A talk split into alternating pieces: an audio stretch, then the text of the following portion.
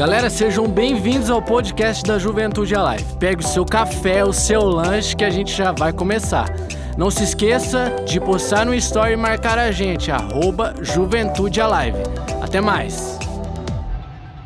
Eu quero compartilhar uma palavra com você, bem rápida, mas que eu creio que seja muito oportuna para os nossos dias.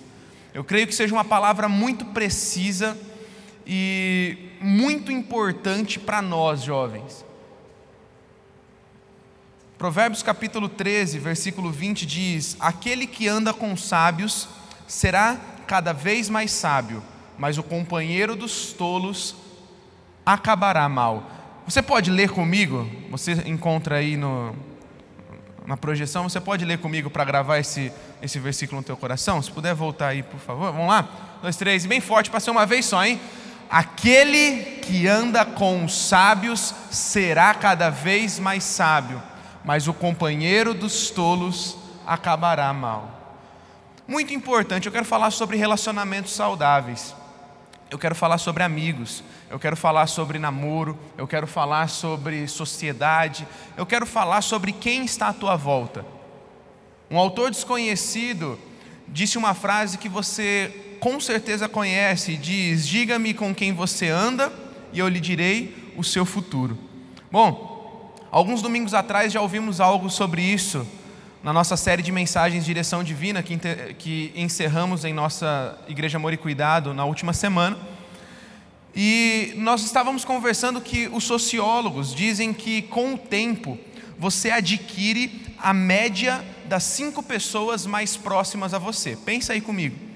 Quais são as cinco pessoas mais próximas a você? Quais são as cinco pessoas que você passa mais tempo?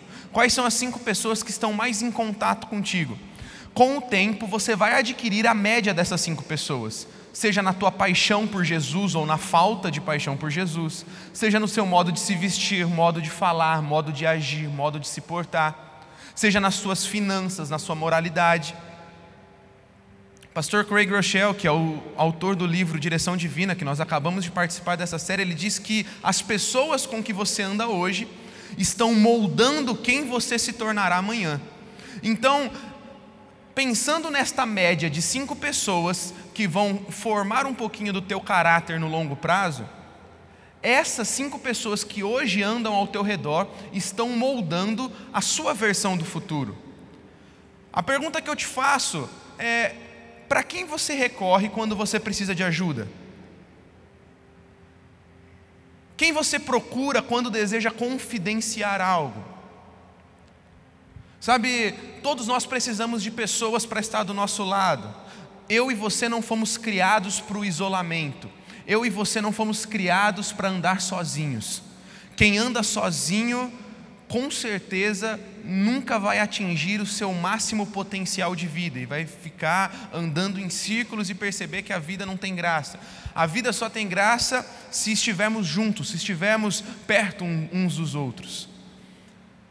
Com certeza precisamos de amigos, precisamos de companheiros, precisamos de pessoas para chorar conosco, para estar do nosso lado, pessoas confiáveis para trazer paz, a presença de Deus em meio a tempestades da nossa vida.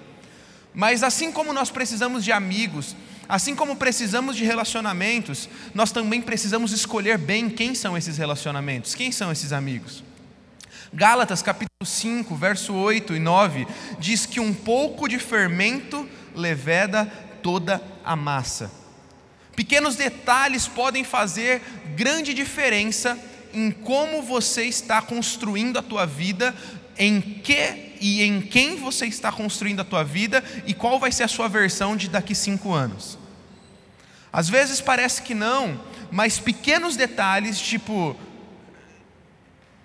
de quais são as ações, quais são os pensamentos, quais são as vontades daqueles que te cercam, eles podem prejudicar ou auxiliar e te potencializar dentro daquilo que Deus já tem para você.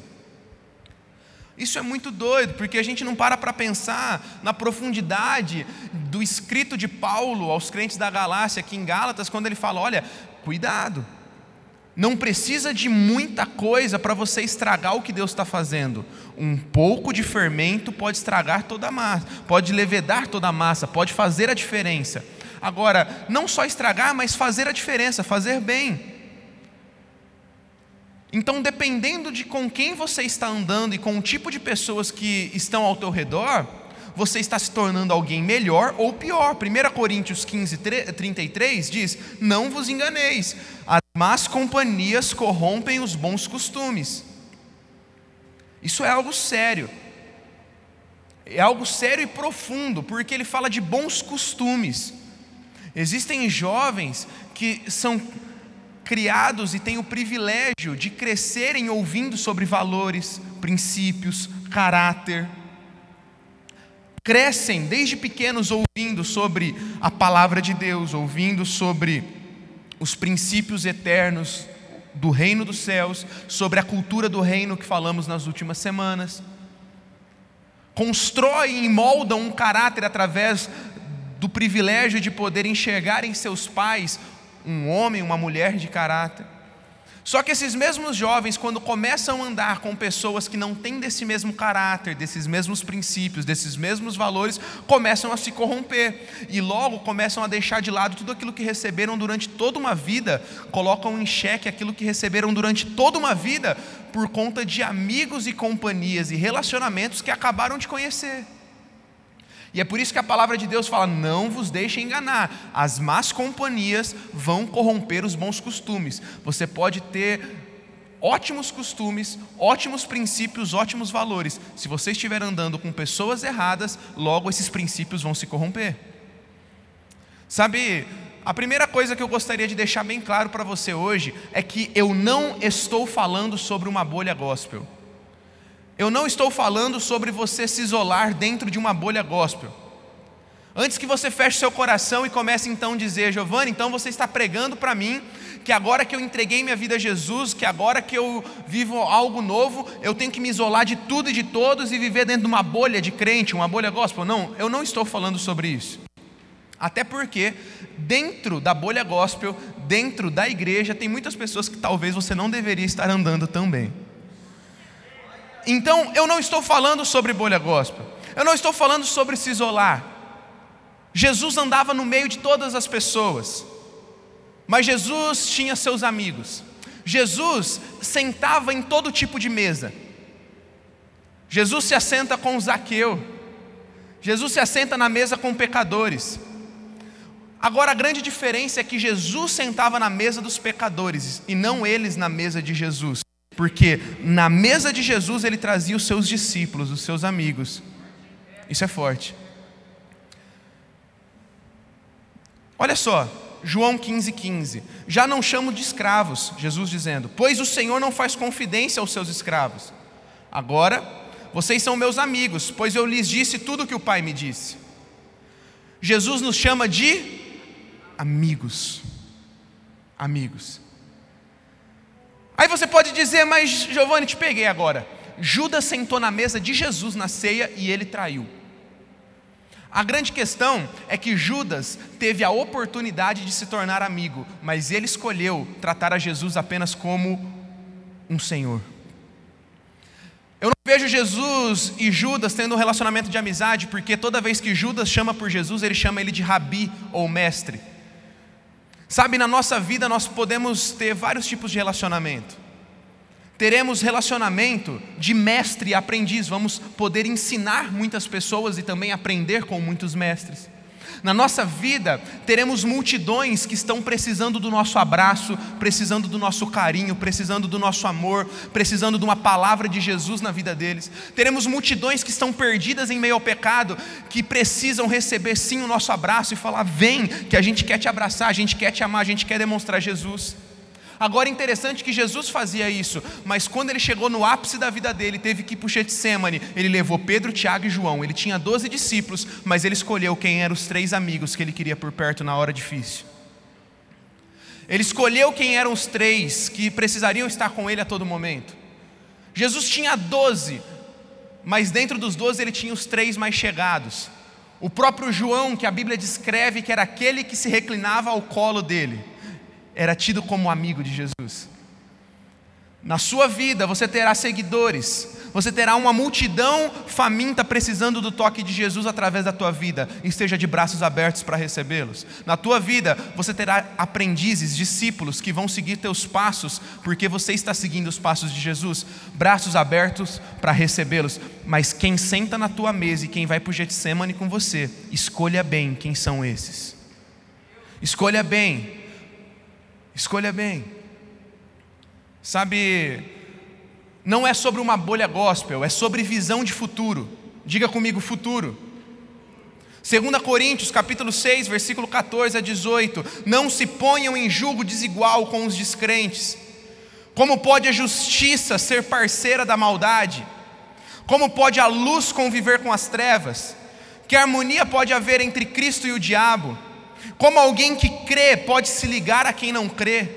E que união pode haver entre o templo de Deus e os ídolos? Pois somos o templo do Deus vivo, como ele próprio disse: habitarei e andarei em meio deles, serei o seu Deus e eles não serão e eles serão o meu povo. Portanto, afastem-se e separem-se deles, diz o Senhor. Não toquem coisas impuras, e eu os receberei. Eu serei seu pai, e vocês serão meus filhos e minhas filhas, diz o Todo-Poderoso. Uau! Não é à toa que quando falamos de santidade, santidade fala sobre separação, sobre estar separado daquilo que não convém. O pastor David Leonardo, em uma das suas ministrações, trouxe algo que chamou muito a minha atenção. Ele falava sobre o episódio de Jonas, profeta Jonas, que fugiu de Deus. E aquilo mexeu muito comigo, eu gostaria de compartilhar contigo. Depois dessa essa pregação, acho que você pode achar fácil na internet, recomendo. Boas pregações a gente tem que recomendar mesmo para vocês assistirem. E Jonas, então, fugindo de Deus, ele entra num barco de alguns marinheiros em direção a Tarsis. Nesse trajeto, como Jonas desobedecia a Deus, uma grande tempestade os alcançou. Essa tempestade que alcança Jonas e aqueles marinheiros, aquela tripulação do barco, ela foi ocasionada porque Jonas estava em desobediência, e quando você planta desobediência, você vai colher tempestade, você vai colher destruição. Agora a grande pergunta que fica é: Jonas colheu aquilo que ele plantou, mas os marinheiros que estavam naquele barco, a tripulação daquele barco não estava em desobediência. Eles não tinham feito nada, eles não tinham plantado desobediência, eles não estavam fugindo de Deus como Jonas. E a pergunta que fica, por que, que eles sofreram do mesmo jeito? A resposta para essa pergunta é que quando você traz para a tua vida, quando você traz para o barco da tua vida, alguém que não compartilha do mesmo destino profético que você, você passa a fazer parte da colheita dele, mesmo que você não tenha semeado aquilo. A resposta é que toda vez que você traz alguém para a tua vida que não compartilha dos mesmos ideais e propósitos que você, você passa a estar vulnerável àquilo que aquela pessoa está plantando. O que me chama a atenção é que quando a tempestade começa, aqueles marinheiros querem começar a dar desculpa e achar quem que é o culpado. Será que é o Jonas? Será que é o Jonas? Como assim será que é o Jonas? Quando Jonas chega, ele fala para aqueles marinheiros: Eu estou fugindo de Deus. Sabe qual é o problema? Às vezes nós estamos dando desculpa, porque nós sabemos quem são as pessoas que estão atrapalhando o nosso futuro, mas a gente insiste em continuar com aquelas pessoas no barco da nossa vida. O problema é que nós sabemos o que está de errado, mas a gente quer continuar. Para de fingir que você não sabe quem está atrapalhando o teu futuro. Para de fingir que você não sabe quem não está vivendo os mesmos ideais que você. Você perde sua visão de futuro quando traz para o barco da tua vida, seja numa amizade, namoro, sociedade, alguém que não compartilha do mesmo propósito que você. São vários exemplos na Bíblia, Sansão e Dalila. Salomão e as mulheres estrangeiras. E a pergunta que fica então é: como então escolher quem entra na minha vida? Como então escolher quem são o Pedro, Tiago e João que vai estar comigo no Getsemane? Como escolher quem vai ser o Pedro, Tiago e João que vai estar comigo na minha mesa? Como escolher quem vai andar comigo? A chave está em Provérbios 13, 20. Aquele que anda com os sábios será cada vez mais sábio, mas o companheiro dos tolos acabará mal. Sabe, eu quero te dar alguns passos práticos de que pessoas precisam andar contigo, quem precisa ser teu amigo. Primeiro, teu amigo precisa compartilhar do mesmo futuro que você. Pense, essa pessoa que você está planejando namorar, entrar em uma sociedade ou andar junto, trazer para perto, essa pessoa se encaixa com seus valores ideais e essa pessoa, você consegue vislumbrar ela daqui 10 ou 15 anos contigo. Se você não consegue olhar para essa pessoa e ver daqui 10 ou 15 anos você ainda com ela, não vale a pena. Eu gosto sempre de falar com os jovens que estão procurando o par perfeito. Eu gosto muito de falar com os jovens que estão querendo procurar um namorado, uma namorada. Eu sempre falo para os jovens, falo assim, olha, três perguntas para saber se essa pessoa que você quer namorar, se essa pessoa que você quer conversar aí vale a pena. Primeiro, te atrai? Né? Afinal, você vai ficar a vida toda do lado dessa pessoa.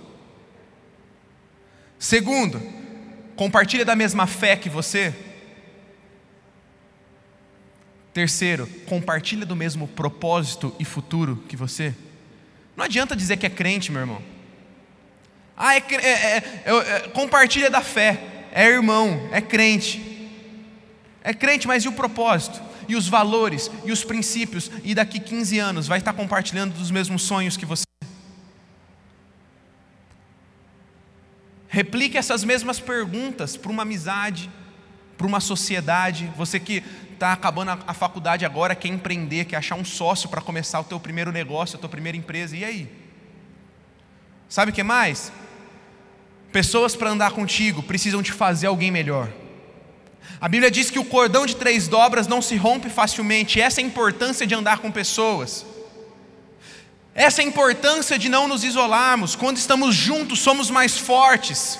Agora, se estamos juntos e não estamos mais fortes, não está valendo de nada estarmos juntos.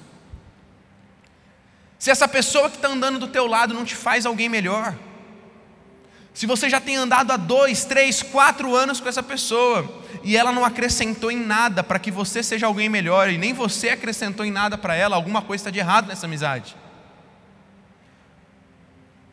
Não simplesmente busque pessoas que te façam ser melhor, mas seja alguém que faça os outros melhor. Sabe o que mais? Alguém para andar na tua vida precisa te confrontar em amor. Se alguém não te confronta nunca e aplaude tudo que você faz, mesmo que você esteja fazendo coisas erradas, esse tipo de pessoas não serve para você. Sabe? Aquela pessoa que aplaude tudo, você está acabando com a tua vida. Você está fazendo tudo que é de errado com os princípios, valores, palavra de Deus, mas ela está te aplaudindo. Não, porque você é meu amigo. Não, porque a gente está junto. Não, porque eu estou contigo e não abro mão. Quem está errado é a Bíblia. Quem está errado é o pastor. Quem está errado é o líder. Quem está errado é a sociedade. Quem está errado é o fulano, é o ciclano. Todo mundo está errado, menos ele. Esse tipo de pessoas que apoiam os teus erros não são boas pessoas para estar do teu lado. Como eu sou grato por ter líderes e amigos que puxam minha orelha quando eu sei que eu estou errado. Como eu sou grato por ter amigos que, quando venham fazendo alguma coisa que eu não deveria estar fazendo, chegam e falam: velho, você falhou. Você não podia estar fazendo isso. Vamos levantar, vamos, vamos chacoalhar, vamos mudar de vida, vamos, vamos, vamos mudar a direção aqui. O que mais? A pessoa que deve andar contigo deve ser uma pessoa que vai fortalecer a sua fé. Deixa eu te dizer, os princípios e valores do reino de Deus devem ser potencializados e não relativizados através dos seus relacionamentos. Guarda essa frase no teu coração, volta aí para você tirar uma foto disso aí e guardar. Os princípios e valores do reino devem ser potencializados e não relativizados através dos seus relacionamentos. Ou seja, quem anda contigo deve potencializar a tua fé. Se você era apaixonado por Jesus, você tem que ficar mais apaixonado por Jesus. Se você era apaixonado pela palavra, você tem que ficar mais apaixonado pela palavra. Se você é, amava servir, você tem que ser mais apaixonado por servir e não ao contrário. Se você odiava o pecado, você tem que odiar o pecado mais ainda. Essa é a importância. Eu quero te dar algumas dicas práticas agora para identificar amizades tóxicas e amizades saudáveis. Porque você precisa de amigos que te desafiem a viver o seu melhor momento de pureza, o seu melhor momento de santidade, o seu melhor momento de intimidade, o seu melhor momento de poder. Sabe, identificando algumas amizades que não valem a pena, amizades que têm cobrança excessiva, amizades que mostram muita carência de uma parte ou de ambas as partes, namoro com carência excessiva relacionamentos com cobranças excessivas, sabe? Por que, que você não me ligou? Por que, que você não falou comigo? Por que você não respondeu minha mensagem? Esse tipo de pessoas, cuidado, esse tipo de pessoa não vale a pena. Dependência emocional. Por que, que você não me chamou? Por que, que, você, não, por que, que você fez sem mim? Pessoa que não consegue viver sem a outra. Dependência emocional não faz bem para você. Ciúmes. Por que, que você falou com fulano? Por que, que você falou com ciclano? Cuidado, amizades, relacionamentos, tudo que volta para o ciúme não pode fazer parte da tua vida, não é um relacionamento saudável. Brigas, brigas constantes, mostram uma imaturidade emocional. Todo mundo tem desentendimento nos seus relacionamentos, seja de amizade, seja de namoro, seja de sociedade, seja familiar. Mas quando as brigas começam a ser excessivas, isso está mostrando e apontando para uma imaturidade dentro do teu relacionamento.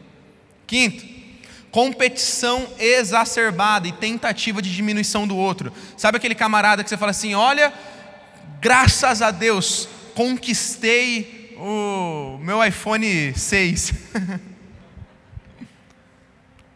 Ele vira para você: ah, mas o iPhone 6 nem tem mais atualização, eu comprei o 8.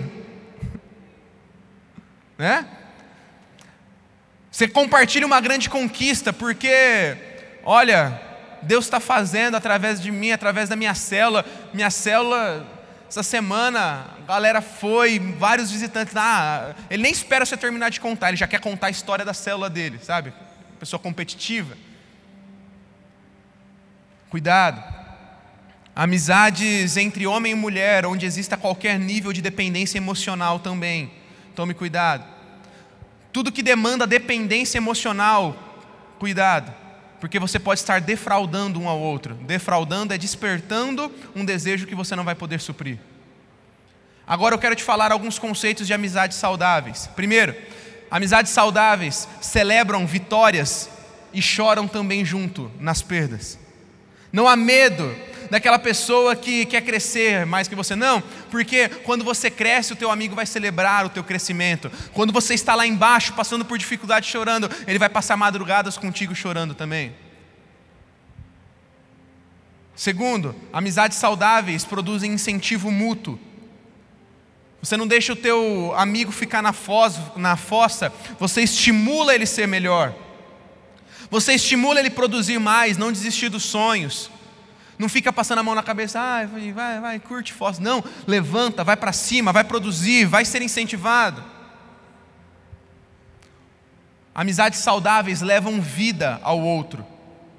O tempo que você passa junto com amizades saudáveis tem que te levar para um renovo, tem que te fazer sonhar, tem que te fazer estar pilhado e apaixonado com Jesus.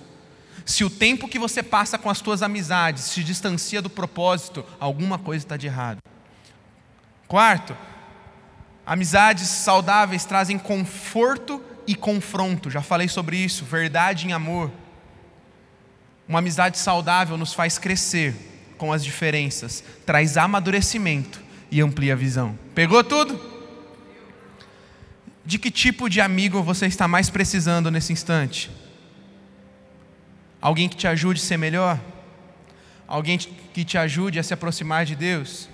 Alguém que te ajude a ser alguém que fale a verdade em amor? Eu quero te dizer algo nessa noite para terminar. Você está um amigo de distância de um namoro santo. Você está um amigo de distância de superar um vício. Você está um amigo de distância de entrar em forma. Você está um amigo de distância de sair da depressão. Você está um amigo de distância de exercitar os teus dons e se tornar alguém melhor em Jesus todos os dias. Craig Rochelle diz: Não é tarde demais para se conectar com alguém que mudará o seu destino. Não é tarde demais para se conectar com alguém que mudará o teu destino. Necessária essa palavra, não é? Guarde essa palavra no teu coração. Sabe, eu creio que Jesus quer nos levar a novos níveis de maturidade. Eu creio que Jesus quer que nós, como juventude, vivamos próximos anos incríveis, próximos anos fantásticos ao lado dele. Mas só viveremos um futuro extraordinário se andarmos com as pessoas certas. Só viveremos um futuro extraordinário se entendemos quem Jesus está nos falando para trazer para perto. Eu sei que alguns de vocês estão procurando entrar em um relacionamento de namoro, talvez. Outros já estão namorando. Alguns estão procurando amigos para não estarem isolados. Outros já desfrutam de amizades lindas. Alguns estão, como eu disse, acabando as suas faculdades e querendo engatar no mercado de trabalho, abrindo uma empresa, buscando um sócio. Guarde esses princípios, guarde esses valores. Não traga para o barco da tua vida alguém que não compartilha do mesmo destino profético que você. Traga para perto da tua vida pessoas que vão te impulsionar, te capacitar e te levar a viver em tudo que Deus tem para a tua vida. Você recebe essa palavra? É isso aí, muito obrigado por ter ouvido o podcast da Juventude Alive. Siga o nosso Instagram, tamo junto!